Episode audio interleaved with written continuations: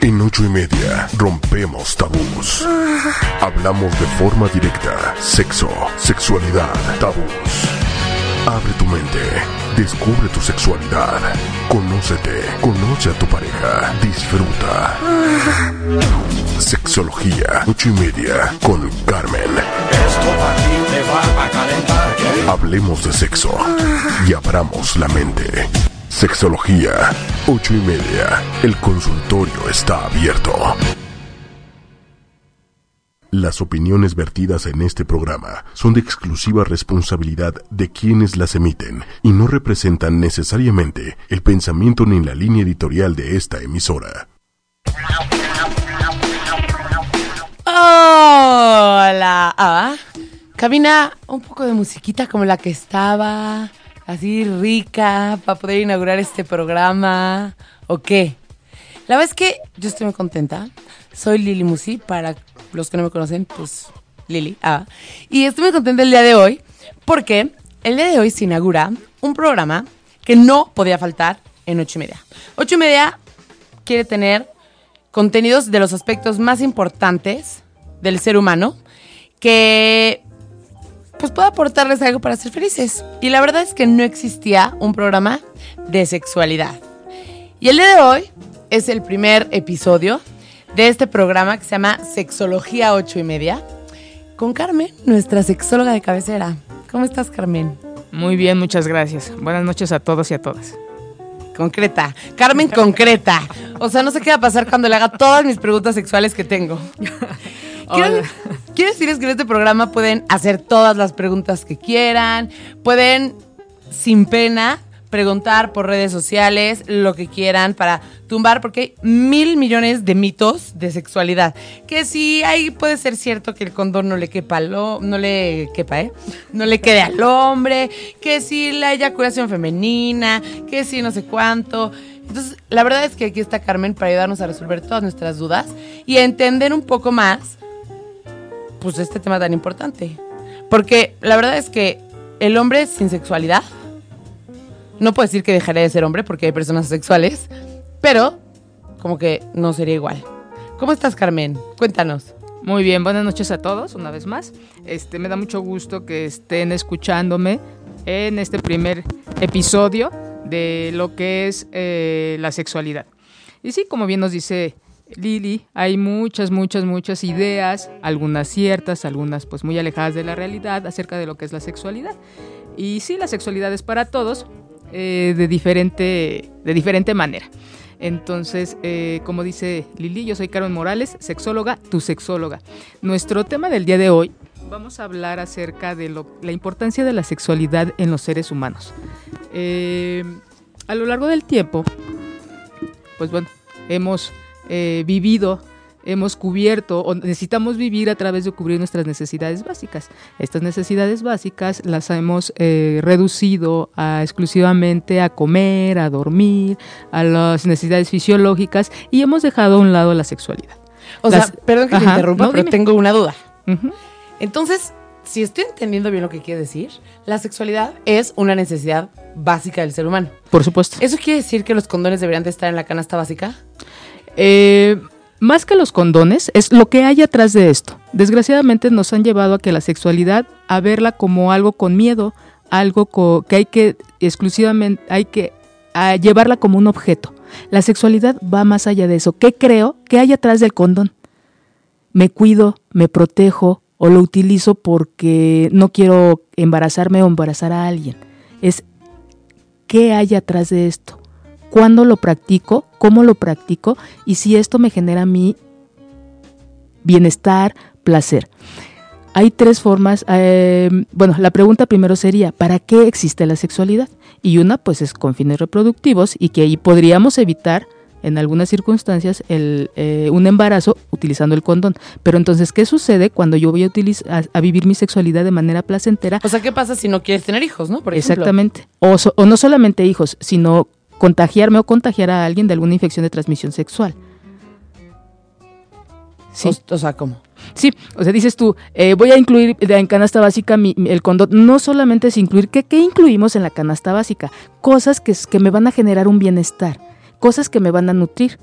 Ah, ya, Eso ya. sería como que lo ideal. Sin embargo, hay quien su canasta básica son pizzas, son refrescos. Sí, sí, ya, ya, sí, te- te a- eso voy. No es solamente el condón. Y es, de hecho, de eso trata el programa, de eso trata esta primera temporada. En, todo, en la mayoría de los episodios que vamos a abordar, es no solamente es quitar ese tabú, no satanizar o verlo eh, con tengo que usarlo. No es qué implica el usarlo. Responsabilidad, compromiso, cuidado.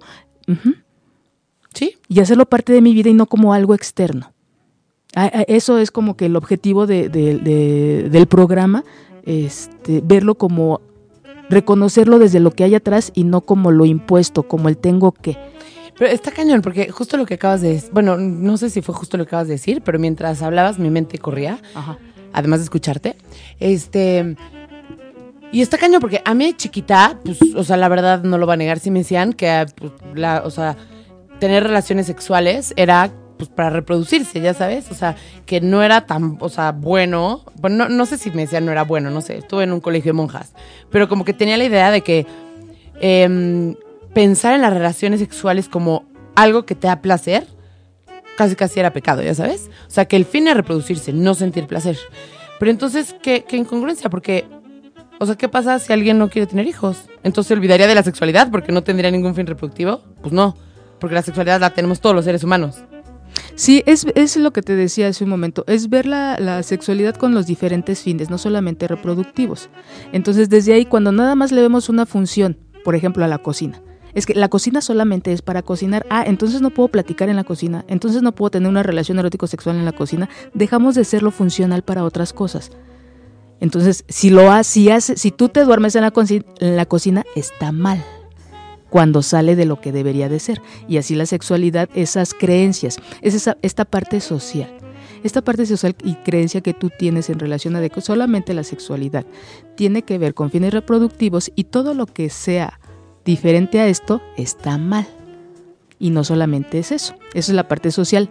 Tú, ¿cómo, te, cómo vives tu sexualidad? Pues deberías de vivirla como tú quieres. Para empezar, vamos a ver qué es la sexualidad. A ver. ¿no? Entonces, la sexualidad tiene que ver con en todo lo todo tiene tres bases, que es la psicológica, la biológica y la social. Entonces, es que cómo vivo mi sexualidad a través de las creencias.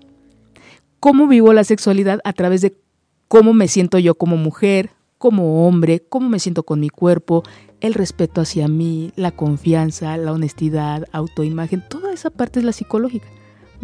Y la parte biológica, que tiene que ver con la, con, con la anatomía y fisiología de, de este, de cómo nos reproducimos, de- o la parte hormonal, todas las características físicas de un cuerpo que hace diferente a una mujer y a, su- a un hombre. Si hay un pene es un hombre, si, hay una mu- eh, si es mujer hay una vagina, toda esta parte biológica que nos Señoras. enseñan en la escuela. No se asusten si escuchan pene. De hecho, las cosas deben de llamarse por su nombre, ¿no? ¿O tú qué dices, Carmen? Cuando llegan los papás y le dicen, ¿y tu pilín? ¿O tu pajarito? Es válido si primero se sabe que se llama pene. Ya le puedes poner el nombre que quieras. Por supuesto. De hecho, uno de los, de- de los objetivos de la educación sexual es eso, llamarle a las cosas por su nombre. Es como si nosotros entramos a un cuarto oscuro. No veo nada y de repente toco algo y, empiezo a darme cuenta de que tiene pelitos, de que está un poquito frío. Entonces yo lo puedo empezar a asociar con algo que, me puede dar miedo. em, Puedo empezar a, a fantasear muchas cosas, pero ah, ¿qué pasa cuando prendo la luz? Y volteo y es el cojín de un sillón. Es de, ay, y a mí qué, me, qué decimos, ¿no? Ay, y yo, Yo pensé, pensé que que, ibas a era decir algo, otra cosa. exactamente, ¿no? Qué, qué feo. Pero prendemos la luz y nos damos cuenta que es un cojín. Así es cuando nosotros tenemos la educación sexual.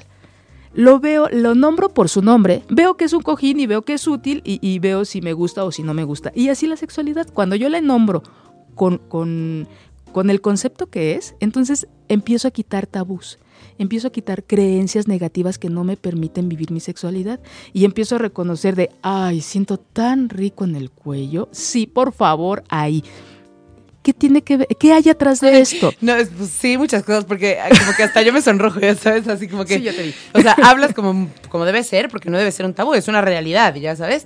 Pero igual como que sigo teniendo como parte de mi educación conservadora, ya sabes, que como que digo, ay, Carmencita. Ah, Y, y- y no, me, me- me da gusto que lo compartas porque otro de los objetivos de, de- de este programa es, es ese, es eh, dejarnos fluir, dejarnos sentir y actualizar nuestras creencias, actualizar esos pensamientos de decir, no, no solamente tengo una relación erótica con el hombre o con la mujer que amo o que quiero o que deseo y me desea para tener un hijo o una hija, no, lo podemos disfrutar, podemos tener, platicar y decidir si queremos o no tener una familia, tener descendencia, pero ya, ya, es, ya esa parte, ya no nada más es la, el único objetivo. Y de decir, claro que me merezco sentir bonito, me, merezco sentirme amada, me merezco que me deseen y yo también demostrárselo a alguien. Pero ¿qué hay atrás de esto, Lili? Viene la parte del autoconocimiento. Viene la parte de cómo me siento como mujer, cómo me siento como hombre. Confío en mí, me siento a gusto con mi cuerpo. ¿Cómo, cómo, cómo es esto el autoconocimiento? ¿Cómo te conoces? Es preguntarte cómo te describes, Lili. Ah, entonces, a ver, vamos a hacer el ejercicio. y, y, hagan ustedes también por, allá. Ah, tantito porque yo me imagino otra cosa por autoconocimiento que no estoy dispuesta a hacer un ejercicio aquí. Ah. No, y es más triste porque no nos ven. Pero bueno, ah. pero si nos escuchan, le invito a, nuestros radios, radio escuchas a que también hagan ese ejercicio. ¿Cómo se describen? Es algo muy sencillo, sin embargo, atrás de esta pequeña y sencilla descripción o complicada, porque va a haber quien diga, ay, quién sabe, híjole, ¿por dónde empiezo? Físicamente, emocionalmente, laboralmente, por donde quieran. ¿Cómo se describen? Entonces, empecemos. ¿Cómo te describes, Lili? Me describo como una persona feliz, una persona alegre, inteligente. Ah, fuera, fuera, modestia, abunda en mí. este, mm, pero también una persona distraída, eh, una persona buena, una persona divertida, una persona... Mm, a ver, Méndez, ayúdame. Ah, este, ¿cómo más soy? Mm, soy muy curiosa, una persona muy, muy curiosa. Una persona terca o más bien perseverante, o de las dos. Em, arriesgada. Eh, me describo como una persona... Así puedo seguir mucho tiempo, ¿eh? Ah, ok. Bueno, con eso es suficiente por el momento. De esas características que tú nos das ahorita, muchas de ellas son muy vagas, como el feliz o el bueno. Hay muchas muy concretas, como la perseverancia, como lo alegre, ¿no? De estas, ¿cuáles te ayudan hoy a crecer en tu área laboral? Y así nos podemos ir preguntando, y de estas características que nos dijiste, ¿cuáles te ayudan a relacionarte?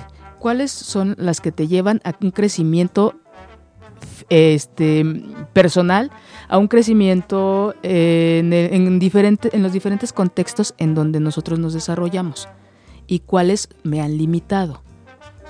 Cuando nosotros nos empezamos a conocer, a describir como tú lo acabas de hacer ahorita, entonces eso nos da sensibilidad para ver estas características en el otro. Entonces ya no nada más me veo yo, ya tengo la capacidad de ver al otro, dice Jung. Eh, nadie puede verlo, nadie puede ver lo que, lo que no tiene. Si tú lo viste en ti, lo vas a poder ver en el otro. Y eso nos va a permitir irnos relacionando entre iguales con más conciencia. Cuando le damos nombre a estas características, Lili, entonces hay más confianza. Hay, eh, y es a lo que tú dices tú, ¿qué tiene que ver la, auto, la autodefinición? Ah, eso, a que tú te conoces como eres y eso te va a dar seguridad. Te va a dar y conocimiento, de un te va a dar como fisiológico. ¿Y cómo? Como de autoconocimiento físico. Eh, no te entiendo. Eh, así mm, me siento un poco cohibida para poder decirlo si no me entiendes.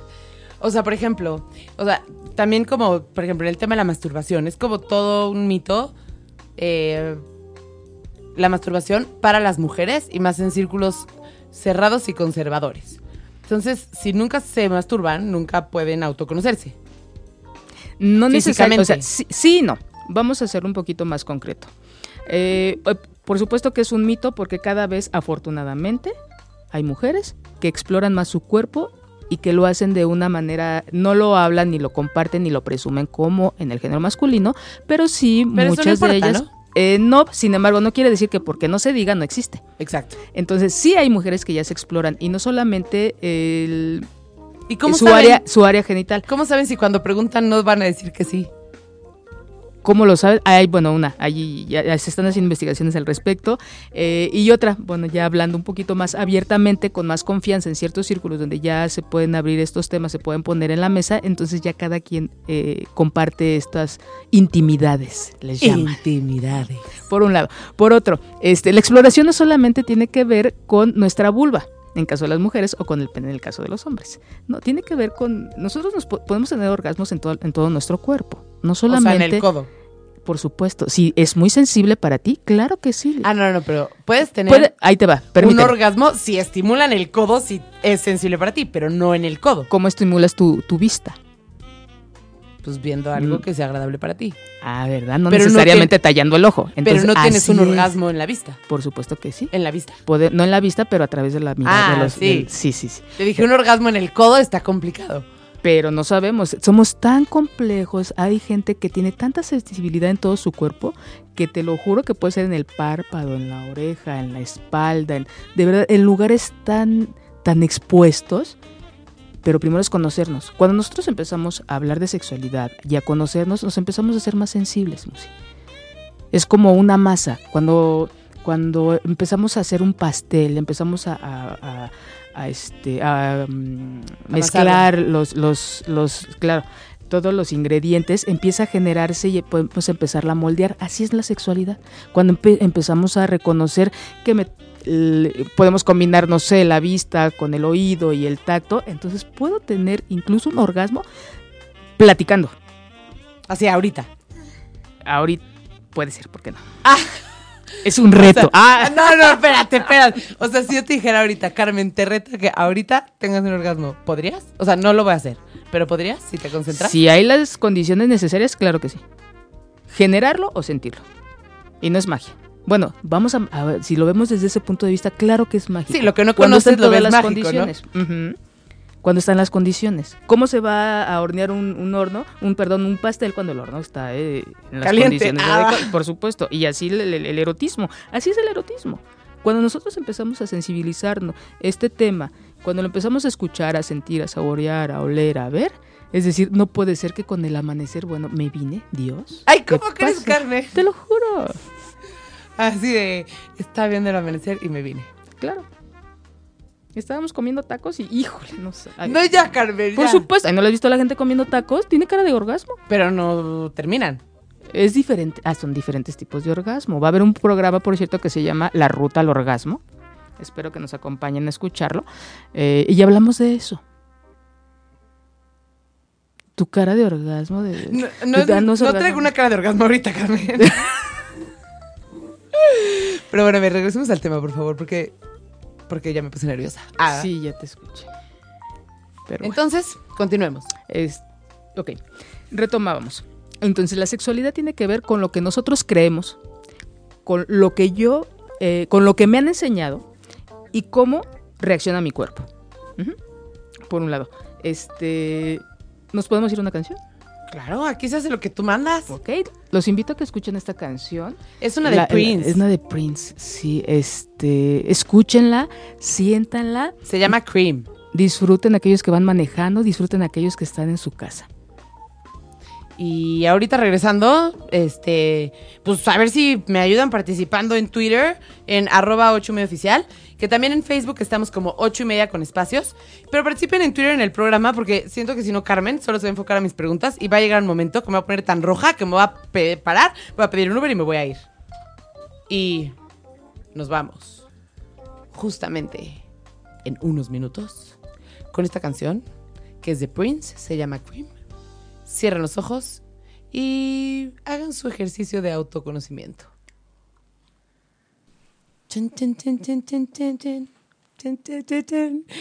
Chin, ya llegamos de la canción. Y me da pánico estar sentada en esta mesa con Carmen sola. Méndez, si crees que de repente tengo que dejar hablar más a Carmen, me pides un Uber y me voy. ¿Ok? Ya está diciendo que ok. Ah, a ver, Carmen, entonces sigamos. Sí, retomando. La sexualidad, como hablábamos, pues ah, es parte de- inherente al ser humano. Es muy interesante cómo en diferentes culturas, en diferentes momentos históricos, la sexualidad se, se hace presente. Eh, les, les comparto que hay, hay algo, no sé si han escuchado por ahí, que se llama levirato. Este, en la cultura hebrea es una, este, práctica que llevan a cabo en donde cuan- cuando una pareja no tenía hijos y, el, esposo, el, hombre moría, eh, le tenía la obligación, el cuñado, de desposar y de casarse, incluso, sí, de casarse con, la viuda, eh, para preservar, para dar continuidad pues al, al linaje familiar. Este, y cuando este no, no se hacía, pues era una, era una afrenta. Incluso la, la, la viuda podía ir a quejarse de que su cuñado no quería hacerse eh, cargo de, de, esta obligación que le, que le correspondía. Eh, ¿Por qué les comparto esto? Porque cuando nos, cada, cada cultura, cada, cada sociedad tiene sus, sus prácticas, cuando son diferentes a las de nosotros, no, generamos, eh, tendemos a, a, señalarlas, tendemos a, a criticarla, incluso a decir que está mal. A ver, por ejemplo, platícame algunas como prácticas sexuales diferentes a los, a los mexicanos, pero muy diferentes. Así, unas que ni siquiera me puedo imaginar. Bueno. Asómbrame. Este. Una pequeñita es. Quiero una grande. ¿Quieres una grande? Méndez. Nah, no ¡Ah, caramba! Este. El, en, en, Etiopía hay una, una tribu que. que para. que hacen un ritual en donde los, los chicos en, en la, la, etapa de la infancia, para pasar a la adolescencia, eh, tienen que, que, hacer una serie de, de, de, rituales para poder llegar a, a, este momento y estar en condiciones eh, este, como que autorizados para, para, reproducirse, para poder escoger novia primero y, y posteriormente eh, tener hijos, casarse y reproducirse. ¿Qué cosas ¿Qué, es, ¿qué, ¿Qué, ritual es este? No, no es de esos sucios que tu, que tu mirada me, me está diciendo, Lili. No, no, no, no, no, no. no es saltar, ponen cinco, cinco bueyes así juntos. ¿Bueyes? Bueyes, bueyes, animales. Este, que miden, ¿qué te gusta? Un metro, un metro, metro veinte. Los, los ponen juntos y este hombre, de, este jovencito, porque es un joven todavía, desnudo, va a saltar arriba de los, de los, de los bueyes en tres ocasiones. Va, va a ir, va a regresar en, en tres ocasiones. Cuando, esta, cuando este chico cruza el, este, a los cinco bueyes sin caerse, entonces, bueno, se hace una gran fiesta y él está ya preparado para esco poder escoger a, a, su esposa. ¿Y no habrá algunos que antes de hacer eso ya tengan novia? Eh, no, es, es, así como, como muy, muy castigado. Eh, socialmente hablando. Socialmente hablando, sí. Entonces, cada, cada. Aquí lo que me gustaría retomar es el ritual. Sí. Nosotros ya en nuestra cultura occidental ya casi no hay rituales. El del matrimonio ya se le ha dado otros significados y se pierde el como que el contenido. Un ritual es hacer algo físico, algo en nuestra realidad para que esto nos lleve a acomodarse en nuestro interior, en nuestra psique, en nuestra psique, en nuestra parte, eh, en nuestra mente, en, en nuestra parte interior. Ajá. Por ejemplo, cuando alguien se muere, ¿Qué ritual eh, hacen los católicos? Ah, pues este, el velorio, los rosarios velorio, y demás, ¿no? Ajá. Ah. Entonces, ese es un ritual, hacer algo físico, hacer algo en, en, este, en este plano para que vaya así, vaya, la gente se vaya haciendo la idea de que esta persona físicamente ya no va a estar. Entonces, nosotros casi no tenemos rituales en, en, el área sexual. Y hay otras tribus, hay otras culturas que sí, como el que te acabo de, de platicar de los este de, de Etiopía. De los... uh -huh. Yo tengo una duda, porque una vez me contaron algo y me asusté. Uh -huh. Y quiero saber si esto es una desviación sexual. ¿Qué, ¿Qué, tal yo ya aquí juzgando? Pero no, no quiero, o sea, no quiero juzgar, quiero informarme, ya sabes. O es como parte de un ritual. Una vez platicando con un colombiano, colombiano, creo que sea, era de Colombia, me decía que en su familia y que en Colombia se acostumbraba a que a los 13 años, a los hombres, como así como para estrenarlos. Uh -huh. Es que ya me dio pena decirlo en público. Ok, este, pero lo digo. Cierra los ojos y continúa. Ok. este, les llevaban con una cabra. Ajá. Para que se echaran a la cabra. Uh -huh. Y ya. Ok, esa es una práctica que se hace, no es una desviación, es una práctica, llamémosle. ¿Pero es, es, verdad o no? O sea, ¿tú sí. conoces de lugares que se haga eso real o...? Sí, aquí si manejamos tres horas o dos horas a Querétaro, si manejamos otras dos a Morelia, si manejamos otras dos, sí, por supuesto. O sea, hecho, como práctica una, social. Claro que es, no social, pero sí es una práctica común. ¿Qué es lo que principalmente ve la gente en provincia? Bueno, antes creo que cada vez estamos más, este, eh, hay, menos, menos contacto con, con la naturaleza y con, con, los animalitos, ¿no? Pero eh, an, anteriormente, pues sí, o sea, veían eh, copular a las, a las vacas, a las, a las Sí, sí, a gallos, gallinas, ajá, demás. Entonces, pues esto se presta a que la primera relación erótico-sexual en muchos hombres en provincia, en nuestro país, dejemos no, Colombia, o sea, en nuestro país, sea con un animal. De Dame hecho, un sí, minuto. es una práctica, práctica zoofílica. Entonces, ¿sí es una desviación? ¿La zoofilia no es- es, una desviación? No, desviación se le llamaba antes, era como lo que yo te decía, empezábamos hablando en el programa. Ajá. Cuando salimos, cuando decimos algo distinto, o hacemos algo distinto a lo esperado, entonces le, le llamamos de alguna manera. Pero, por ejemplo, debe de haber algún catálogo, el DSM, no sé qué, algo Ajá. así, que, cara que em, clasifique los trastornos sexuales. O sea, el- Sí, trastorno sexual, bueno, trastorno sexual tiene que ver con no llegar, no cumplir con nuestra respuesta sexual humana, que en- ya hablaremos de eso en un programa. Que me erotice, este, de- de- bueno, hay un estímulo, me erotice, tenga mi orgasmo y luego regrese otra vez a como estaba todo antes. pero por ejemplo, Cuando hay una alteración en esa parte, entonces sí hay, hay algún trastorno. Entonces, como práctica, por eso ya se le llaman prácticas sexuales. Este, ay, no, ahorita me acuerdo del nombre. Pero sí es una práctica que se hace y que es muy común. No quiere decir que esté bien. No porque definamos algo, quiere decir que estamos de acuerdo o no. Que quede claro, mis queridos radioescuchas. por ejemplo, entonces- la ninfomanía, Mm, todos esos son palabras y conceptos que se utilizaban anteriormente. Ahorita ya se han, y que bueno, eh, se, se- se practicaban y ya la gente se quedó con esos conceptos. En la actualidad ya no existe tal, tal ese concepto. ¿Sí? Son prácticas sexuales este, con diferentes, con un objeto distinto. De hecho, ese, ese es otro de los programas en donde vamos a hablar de cómo hay gente que se erotiza con un busto, con algún gusano, con diferentes, dif- hay gente mutilada, o sea, es, el estímulo sexual con lo que nos, el estímulo que nos lleva a erotizarnos es infinito. Pues el frío, el calor, lo alto, lo oscuro, sí. Es muy diferente. Esta, esta diversidad nos lleva a, este, a que cada quien, cuando nosotros comprendemos todos los, los factores que influyen en nuestra sexualidad, entonces nos empezamos a dar cuenta de que es infinita las maneras en las cuales podemos obtener placer. Y no porque alguien tiene, eh, se puede erotizar con un busto, con un gusano, quiere decir que está mal, no, es una práctica distinta. ¿Qué es a lo, a lo que sí quiero llegar? ¿Qué es válido en la sexualidad? Y qué no es válido en la sexualidad. Todo es válido mientras no se le transgreda a nadie. y mientras te funcione, ¿no? Porque, por ejemplo, Claro, mientras le funcione a los dos, a los tres o a los 20 que estén en o la a, lo un- relación. o a la persona, O por a mí ejemplo, mismo la- o mí la- misma, por supuesto. si eres ninfómano y te da ansiedad no poder tener relaciones sexuales todo el tiempo, ya no te es funcional. Es que ahí también, bueno, ya hablaremos más adelante de eso, pero sí es, no es eh, eh, como eh, este, médicamente hablando, si lo queremos ver desde ahí, no hay alguien que tenga eso, que todo el día quiera tener. Si hay, hay una, hay, hay que ver qué factores llevan a que una persona tenga, quiera tener. eh, es más bien una ese- adicción, más que un... No, no, no, no, no, no, no, este, no, no, no es por ahí. Es, por ejemplo, cuando inician una relación, hay gente que quiere estar pues, en encerrones de una semana y quieren desayunar, comer, almorzar y todo el tiempo. Pero pues es parte de- del inicio de la relación. Y no quiere decir que estén mal.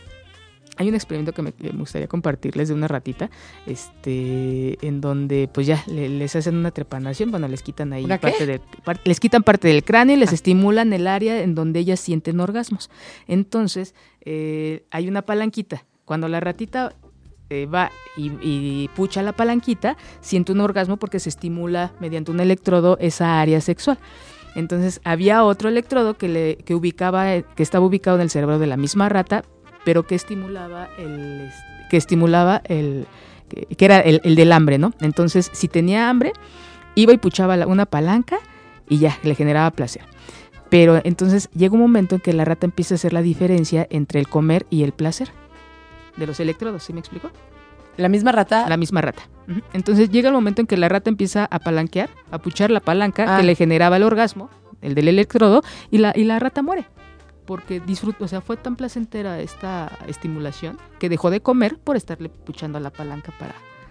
para o sea, eran dos palancas diferentes. Sí. Y entonces iba a una cuando tenía hambre y otra cuando, pues, no sé por qué la primera vez, pero se dio cuenta que le gustó. placer. Ajá. Sí, sentía placer. Y se murió de Y se hambre. mu- Se, murió, no, se murió de. Se murió de se murió placer. de hambre, se murió de hambre, pero bien contenta. Está cañón.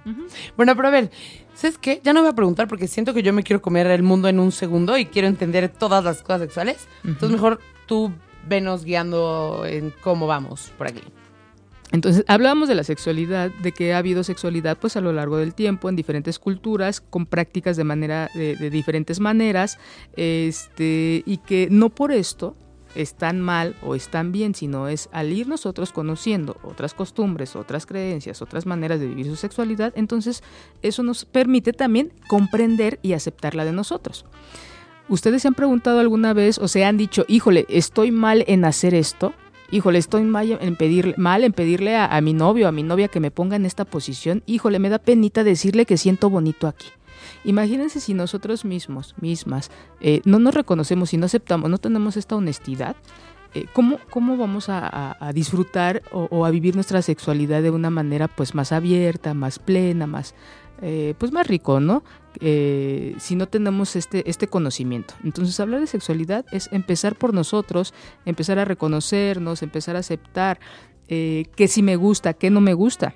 Hay un ejemplo que me gusta mucho compartirles, que hay una, en una simple nalgada, hay quien le va a erotizar y hay quien se va a enojar.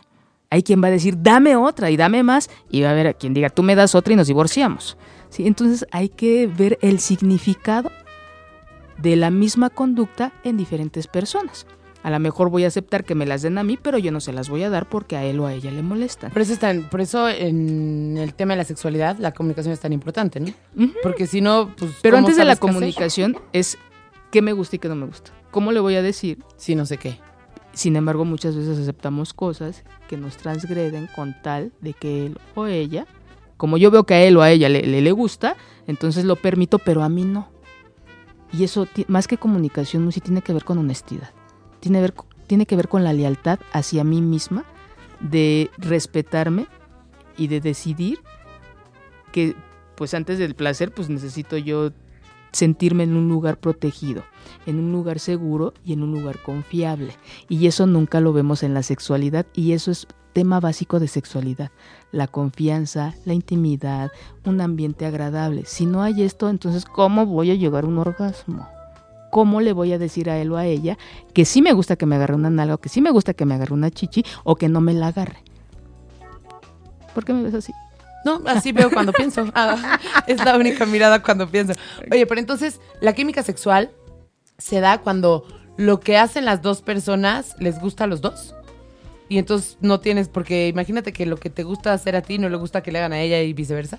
Eso se da en el, ya en, así que en el camino. Sí, sí hay una, una atracción, pero no quiere decir que le, les atraiga lo mismo a los dos. Puede ser que a, a, ella le atraigan los bíceps de su novio y puede ser que a él le atraiga el abdomen plano que tiene su novia. O la lonjita, porque o también lonjita, hay gente claro. que le atraen las lonjitas la lonjita o, o, las lonjitas, ¿no? O el tamaño, ya sean muy altos o muy, ah. muy bajos de estatura. Ah. ¿A, a qué, a qué, Musi? ¿A qué? Bueno, sí, no, no necesariamente les atrae lo mismo. Pero bueno, retomando la, eh, lo, eh, nuestro tema, mi pregunta es, ¿a quién le toca darnos la educación sexual? Al papá, a mamá, a la abuelita, a, ti a misma. la escuela. ¿A ti misma? ¿Cómo te la darías, Musi? Pues con Google. Ah, no, pues no sé, o sea, es que si le toca a los papás, a la escuela, a la abuelita, pues estarías dependiendo de los demás. Y pues no puedes depender de los demás en todo. Si no te las dan, o sea, tipo mi mamá, si yo decía sexo, hacía, uy, no, Lili, ¿qué sabes? Uh -huh. Imagínate. Pero si ahora sabemos que el sexo tiene que ver con lo biológico y que lo, lo, la parte psicológica, la parte del autoconcepto, la parte del respeto, de la comunicación, ¿quién nos enseña eso, Lili? la lealtad, la comunicación, el respeto, la honestidad, los valores y los principios, ¿en dónde los conocemos? ¿Quién nos los enseña? El sentido común. Ah, no, pues no sé. La casa. En la casa aprendemos todo eso. Es que a mí no me dieron educación sexual en mi casa. No, en nuestro país no la dan. Pero no necesariamente es siéntate y vamos a ver, este es el pene y estas son las chichis. No, no, no, no. Educación sexual tiene que ver con nuestro diario vivir. Sí, sí, con un respeto, te cuida, eso sí Exactamente. Me lo dieron, eso sí me lo dieron. Cuando nosotros, eh, me, me, gusta mucho cuando, cuando nos dicen las mamás y las abuelitas mexicanas, ay hija, me encantaría que la, tu primera vez fuera con alguien a quien tú amaras. Y ups, no importa que te golpee, no importa que te maltrate, no importa que, no importa nada. El chiste es que tú lo quieras. Pero aparte que no, ¿qué tal que yo quiero la primera vez con alguien que no quiera para poder entender primero y después ya llegar y poner más sentimiento que cabeza, ¿no? Se Pues, vale. Todo se vale. todo se vale mientras no se transgreda. Sin embargo, nuestras creencias, esto que te dije ahorita de, ay, hija, espero que tu primera vez sea con alguien, que es una creencia. Es esta parte de sexual social. Que nos olvidamos de lo otro. Es, hija, ojalá tú tengas la, tú puedas escoger con quién te quieres relacionar. Con qué hombre o con qué mujer tú te quieres relacionar. Puede ser que la primera vez pues sea con alguien que te que sea esta atracción física eh, y es muy diferente Musi a hablar de a quién quieres como pareja.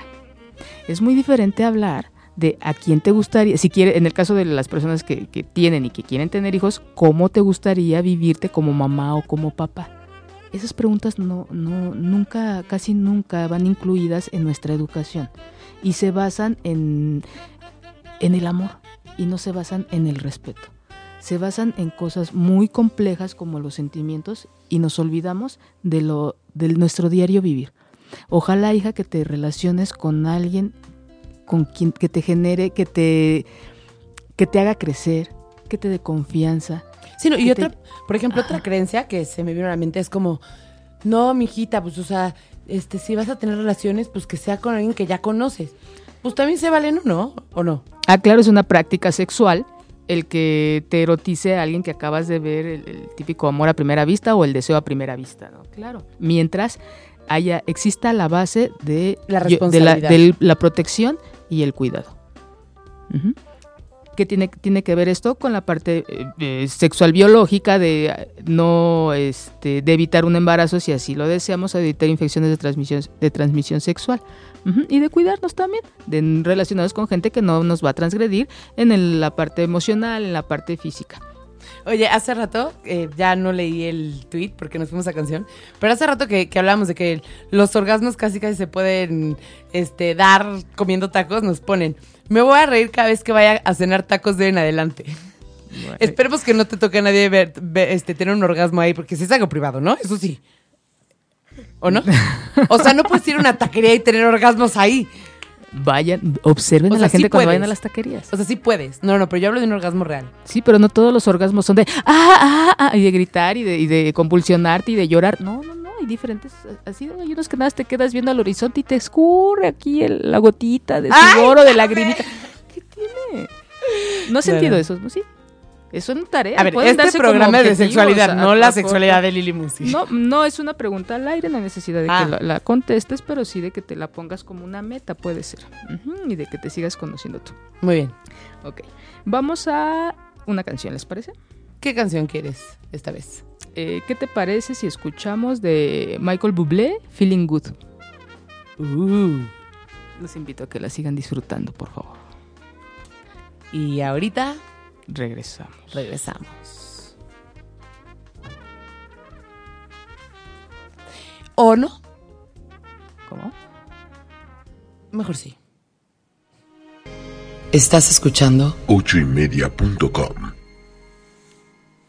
Terren, teren, ten, ten. Oye, Carmen, si ya, Dígame. ¿por qué no nos das así los cinco puntos de resumen de todo lo que llevamos platicando? Platicado. Perfecto. Punto número uno. Venga. La sexualidad tiene que ver con mis creencias, tiene que ver con lo que yo pienso de mí y tiene que ver con mi cuerpo. Número dos. Número dos. La sexualidad la aprendo en mi casa. Número tres. La sexualidad la vivo las 24 horas del día, los 365 días del año. Ay, me gustaría ahondar en esa. Pero nos vamos con el número cuatro. ¿Ok? Las prácticas diferentes. Eh, sí, la, entre más conozco, entre más se conoce la sexualidad de otras culturas, más acepto y conozco la mía. ¿Y número cinco? ¿Hay número cinco? Eh, no, pero ahorita sale. No, no es necesario. Solo, solo quería resumir un poco lo que ya habíamos platicado. este, para poder seguir. Porque nos ibas, nos ibas a platicar un poco de... De este, me gusta, bueno, espero a lo largo de los programas les voy a ir recomendando diferentes eh, cosas, libros, películas, este, cortometrajes, eh, diferentes, eh, diferentes materiales para que nos vayan eh, nutriendo, nos vayan eh, dando más, más confianza. Este, Pero uno antes- de ellos, ah, dime. No, antes de eso quería preguntarte Ajá. algo, porque tú, tú habías hecho la pregunta y la, la posteamos en las redes sociales. Ajá. ¿Quién tiene más necesidades sexuales, los hombres o las mujeres? Los dos. No tiene que ver con el género, tiene que ver con cómo se vive cada quien. Pero por, o sea, si todos viviéramos igual, por, o sea, biológicamente, ¿quién tiene más necesidades sexuales? Mm, yo te la cambiaré un poco. Es, te digo, tiene que ver con cómo nos conocemos. Sin embargo, ¿qué creen? En las mujeres este, hay más capacidad de sentir placer que en los hombres. Porque la- a las mujeres, después del, del- de este periodo de, de climaterio, de, de- de ¿Qué es climaterio, el climaterio es cuando todos estos síntomas que vienen acompañados del cese de la menstruación. Ah, ¿no? ok, Todos cuando te estos de cambios- bajar. Exactamente. Entonces, las mujeres seguimos teniendo este deseo sexual, a diferencia de los hombres. El- Los hombres con la edad van disminuyendo su, su líbido, su, su apetito sexual, su deseo sexual, y las mujeres no.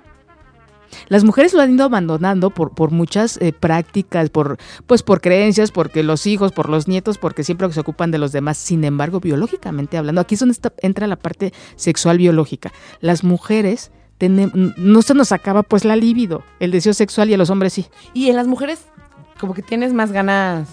Más ganas. Siempre. Antes, no, pero antes de que te baje. Eh, sí, sí, porque hay, dep- dependiendo del nivel hormonal y de cada mujer.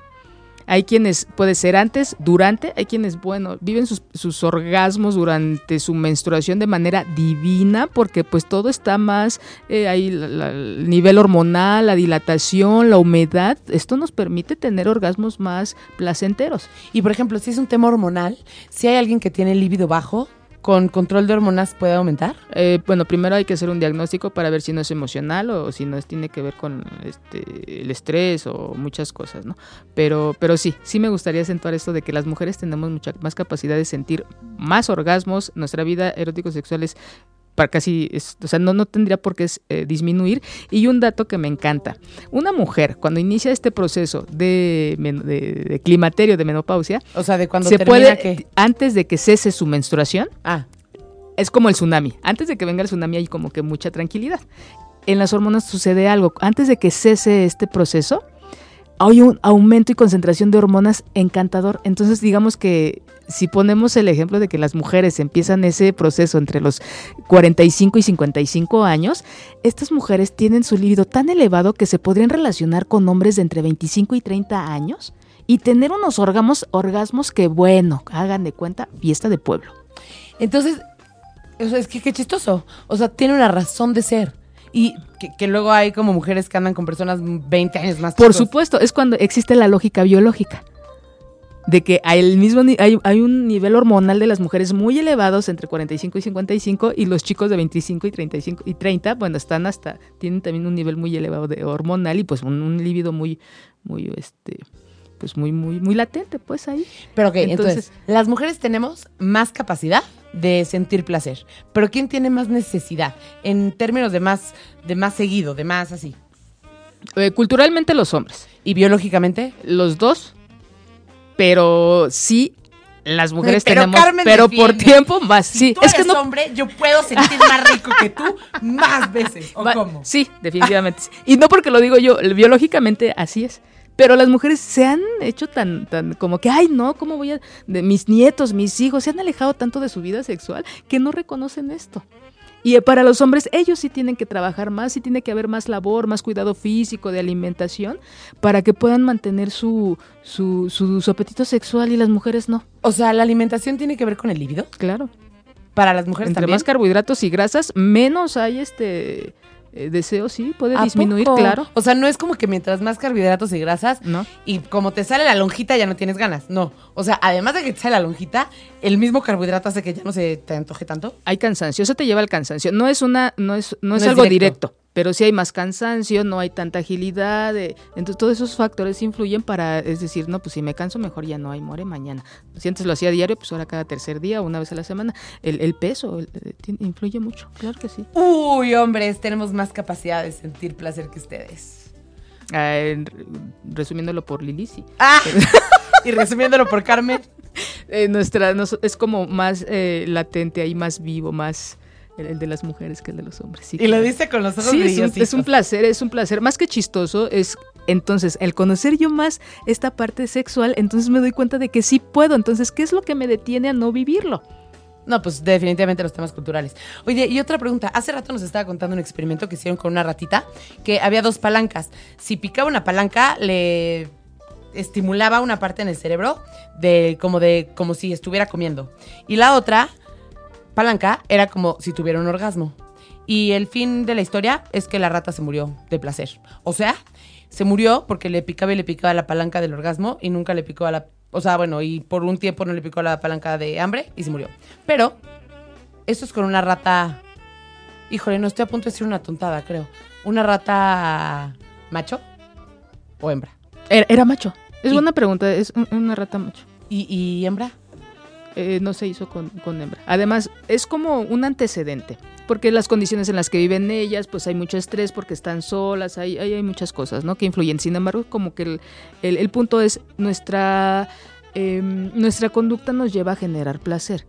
Sin embargo, ¿qué es lo que nos detiene? Nos detiene toda esta falta de conocimiento, todo esto, todos estos tabúes que, que hemos arrastrado a lo largo de la vida, la falta de, de- pues sí, de saber. Cuando yo sé era lo que les decía del cuarto oscuro. Cuando yo prendo la luz me doy cuenta de todas las maravillas que hay. No solamente es el cojín del sillón, es un sillón, es cosas que nos gustan. Somos nosotros. Cuando dices el cojín del sillón, ¿te refieres al cojín como tal o al acto que se lleva a cabo en el sillón? A los dos, este, Musi, a los dos. Tomando, to- retomando el ejemplo que les ponía de, de que la sexualidad es como entrar a un cuarto oscuro y que el saber más nos va a llevar a, a observar más que ya no va a ser oscuro, sino yo ya voy a conocer y, y voy a utilizarlo para, para mí y para los demás. Y Porque que- no solamente se trata de un placer genital, de un placer eh, ubicado, centrado en la vulva y un pene, no, es de un placer que de una plática, de confianza, de honestidad, de lealtad, de, de disfrutarme yo día a día y una persona feliz te va a llamar la, la atención de otra persona feliz. Nos va, va- va a mejorar esto, es como el efecto dominó. Yo me siento bien eh, este, ah, y me voy a relacionar con gente igual que yo. Es como eh, esta parte de- del este, efecto mariposa. Y, y vamos creciendo, pero a partir de este conocimiento y de este deseo que yo tengo en mí y en mi sexualidad principalmente. Y por ejemplo, también decías que los griegos decían que las mujeres tenían mayores necesidades sexuales. Es adorable hablar de, de- de la cultura griega. Ellos tenían prácticas eh, diferentes y este, muy abiertas a las que nosotros ahora creemos. Antes eh, Sócrates, Platón, ellos eh, no solamente se dedicaban a enseñarle a sus a sus este Alumnos. a, a sus alumnos, no se llaman cierto, te digo cómo se llaman. Di- a- eh, A sus- apóstoles. a- este, discípulos. ¿No? ahorita te digo.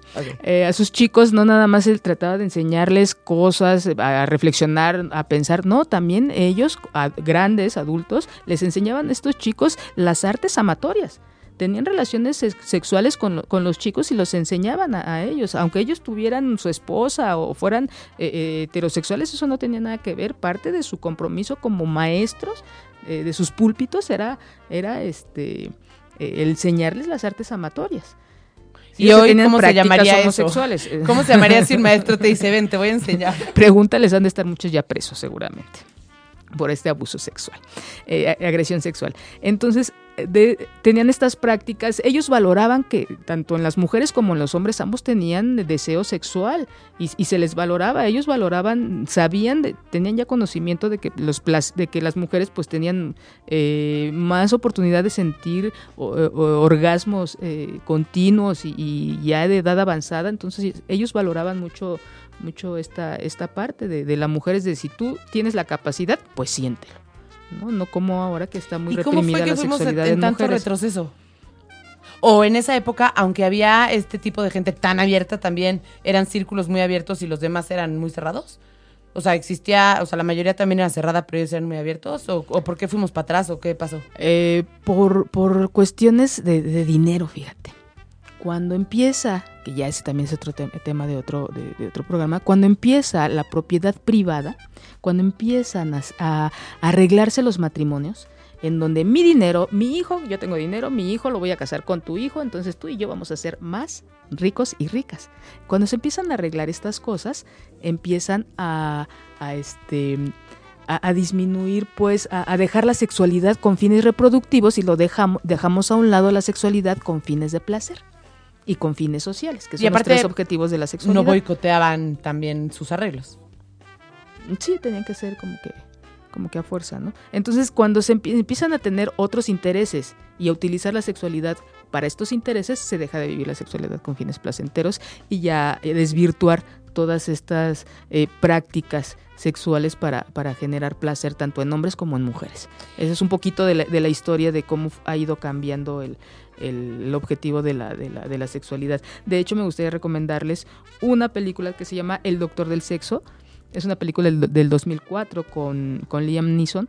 Él habla de- del doctor eh, Alfred Kinsey, fue el de los primeros. ¿Es basado en hechos reales? O... Sí, sí, sí. El doctor Kinsey hace un estudio acerca de la sexualidad, en donde él a partir eh, de que él, él es un- era un hombre muy, muy grande, muy alto y su esposa era muy chaparrita, entonces no podían tener ellos relaciones sexuales porque el pene de él era muy grande.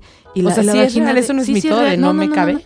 No, no, no. De hecho es la idea como que cuando no podemos algo, tener nuestra capacidad de transformar ¿Y qué voy a hacer con eso que no me es posible hacer? ¿no? Buscar como que otras opciones para crecer, no, no una limitante. En, nuestro, en otros momentos igual se divorcia, ¿no? O termina muy mal esta situación. Y con él, ¿no?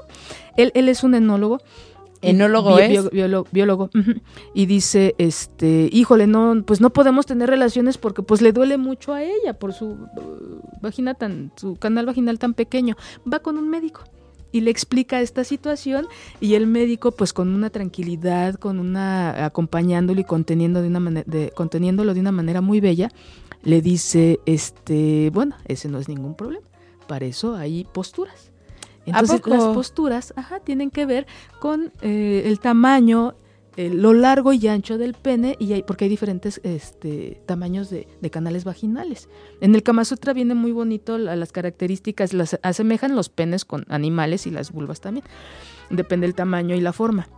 Entonces le dice que practiquen cierta po- posición cuando tengan relaciones sexuales y de esa manera él se da cuenta de que, bueno, fueron muy felices después de esa visita al médico practican por primera vez después de meses eh, su primera relación sexual y él se pone a pensar de, híjole, así como yo, ¿cuánta gente no tendrá estas dudas? Él era eh, este, maestro en una, una universidad muy, muy prestigiada, no recuerdo ahorita el nombre, y él se pone a hacer, a hacer este, eh, empieza a hacer una investigación con todos sus alumnos y de ahí sale mucha información que a la, fecha seguimos utilizando. Son las bases para de la, de la, sexualidad. ¿Cómo, cómo se llama? El doctor del sexo. En la película. La película se ¿Está llama en Netflix? Eh, no, no está en ¿Cómo han Netflix. cambiado los tiempos, no? Hoy sí vamos a recomendar una película, tenemos que decir, ¿la pueden encontrar en Netflix o no está en Netflix? No, los invito a que se den a la tarea de, de- de- de buscarla, este, eh, principalmente donde hay películas de cine de, de- de arte. Es, es muy bonita esta capacidad de transformar algo que ellos, que para ellos posible, pudo haber sido un obstáculo, puede ser muy difícil, van con alguien que sabe, les los orienta. Y, y de ahí surge todo un estudio, ¿no? Entonces es la invitación, cuando no se puede hacer algo, acudan, acérquense a gente que, que les pueda orientar, que les pueda, y que por, por supuesto ustedes tengan la confianza, no, no toda la gente. Aparte este- pueden, aquí está Carmen, pueden usar redes sociales, pueden abrir cuentas falsas, ah, o sea, si no quieren que sepa su que se sepa su identidad, porque luego, luego hay pena. Y también, de hecho, hay un teléfono en cabina en donde pueden hacer llamadas. Eh, lo vamos a poner en nuestras redes sociales, porque siento que si lo decimos, pues ni modo que tengan justo un lápiz en la mano, ya sabes. Lo vamos a poner en las redes sociales para que se me- cuando se metan a Twitter eh, o a Facebook, ahí puedan ver el teléfono en cabina y le puedan preguntar a Carmen lo que sea. Oye, ¿te puedo preguntar algo que se me ocurrió? Adelante. Ah, ya me acordé. O sea, quiero saber si esto es mito o realidad. En algún momento discutiendo si era mejor irte- tener relaciones antes del matrimonio o después, o no me acuerdo hace mucho tiempo, alguien dijo que era mejor antes porque hay un tema de química sexual, pero la química sexual puede ir hasta temas físicos. Es cierto que hay veces que de plano tan no hay química sexual que no puedes tener hijos. Sí. Sí, nada más sí me gustaría, este... Ay, eso me fue lo que te iba a decir. Ja, ja, ja. No, antes de que me dijiste de que si... antes- Ok, ya dices tú que se recomienda, que era recomendable tener relaciones sexuales antes del matrimonio. No, no, no, pero esa fue una discusión de donde salió. Como que nada más. Bueno, pero es que sí influye. Sí influye porque hay gente que es tan, tan, tiene tanta su creencia de la virginidad eh, en ciertos, eh, ciertas religiones que, que dicen es que no, yo no podría. Hay incluso ha habido situaciones de violación y dicen, ya no soy virgen, ya no me voy a casar porque ya no soy pura para él. Ya no valgo. Entonces, desde ahí, desde el yo creer que ya no tengo esa capacidad, este, o ya no me puedo relacionar con un hombre eh, porque yo ya no soy virgen, desde ahí pues ya perdemos todo lo demás, el deseo y pues el- por supuesto que el, tener hijos, ¿no? Entonces sí tiene que ver la, creencia de, cada quien en, relación a la virginidad y a, y a tener relaciones sexuales antes del matrimonio. Y por supuesto sí, a veces que no, de hecho hay canciones muy bellas que nos hablan de, de- eso, de que si no, a veces pues sí puede que haya mucho atracción durante el cortejo, pero ya a la hora de la, de la intimidad, de acercarnos, no hay esa... Pero olvídate de la atracción. O sea, yo quiero saber en términos médicos. Ajá. O sea, en términos o físicos o médicos, o no sé cómo se diga, podría ser que no se puedan tener hijos por falta de química sexual. O sea, imagínate, voy a decir una barrabasada porque no soy doctora, pero por ejemplo, que mi pH y su pH se. O sea, cuando están en contacto se anulen. O sea, ¿sabes? Se pongan muy ácidos y entonces no puedes tener. O sea, los espermas o, o así se mueren, ¿no? Algún tema así. Sí, no, biológicamente no, no, no, no, no estoy enterada de, de eso, pero sí psicológicamente. Ah, bueno, sí. Psicológicamente sí, el estrés, negación por, por ciertas creencias o por ciertas cosas, este, muchas veces eh, es- es- son cosas como, como que no se abren, pero sí hay un, un porcentaje importante de gente que, que no están los dos de acuerdo para tener hijos. ¿Y por qué no lo platican antes? No entiendo. Pues es lo O que sea- te digo, que la sexualidad no tiene que ver con el placer genital, sino con mi, con mi lealtad, con mi honestidad, desde mí y posteriormente hacia la otra persona. Quisiera dar un consejo. Yo no soy sexóloga ni nada. Este es un consejo de experiencia de vida. Señoritas y señoritos, cuando salen con alguien, hay preguntas que hay que hacer desde la primera vez. Número uno, ¿eres casado o casada? Porque si no quieres salir con alguien casado, ¿para qué te enamoras y luego te enteras, no? Número dos, ¿tienes hijos o no tienes hijos? Porque también hay gente que, por decisión, no quiere tener una pareja que tenga hijos, ¿no? Y todas las decisiones se valen. Y número cuatro, ¿eres gay o no? O sea, solo para saber si vas por el mismo camino. Y número cinco, si un día nos casamos, ¿quieres tener hijos? Y bueno, yo siempre incluyo la de te gusta hacer piojitos, porque si no sería imposible. Pero bueno, es mi consejo. ¿Con qué vamos a cerrar? Porque ya se nos está acabando el tiempo. Ya se nos acabó. Bueno, la, vamos a cerrar con una frase de, de- de Jung que nos dice, hasta que lo inconsciente no se haga consciente, el inconsciente seguirá dirigiendo tu vida. Y eso dirigirá tu destino. Concretando, si seguimos con esas creencias que no nos dejan crecer, esas creencias van a seguir rigiendo nuestra vida y vamos a seguir teniendo muchos problemas y no vamos a vivir de manera libre. Espero que, que el conocimiento nos lleve a, a- a esas, a actualizar nuestras creencias para ser gente libre, ser gente más plena ser- y vivir de manera más tranquila. Y con muchos os- orgasmos, por supuesto. Pues bueno, yo me despido deseándoles una muy linda noche. Carmen les desea unos muchos orgasmos el día de hoy. Ah, este. Y pues ya saben, todos los días. ¿Qué es hoy? Martes. Martes. Todos los martes a las 7 de la noche, aquí en Sexología 8 y media, está Carmen. Carmen, gracias por invitarme el día de hoy a tu programa. Eh, despídete tú, es tu programa, no es el mío. Muchas gracias, Musi, por, por acompañarme. Este, recuerden nuestras redes sociales, Facebook 8 y media con espacio y eh, Twitter arroba 8 y media oficial. Eh, los invito a que nos escuchen la semana que entra. Eh, vamos a hablar del erotismo. Eh, ¿Qué necesito yo para, para cómo descubrir esos estímulos que me llevan a erotizar? Y O sea, cuál ¿qué me ubicar los excita? que yo tengo, eh, sí, qué cosas me excitan, reconocer las que ya me excitan y yo les voy a dar algunos tips para que descubran algunos nuevos que, que seguramente tienen por ahí a la mano y no se han dado cuenta. Bueno, antes que te despidas, quiero decir algo, ¿puedo? Sí. Ok. Que, bueno, pues si empezaron ahorita del programa y quieren, eh, pueden bajar el podcast, escucharlo en la página eh, a partir de mañana. Y bueno, ya. Les mando un besote enorme. Carmen, muchas gracias. Muchas gracias. Les deseo muchos orgasmos, por supuesto.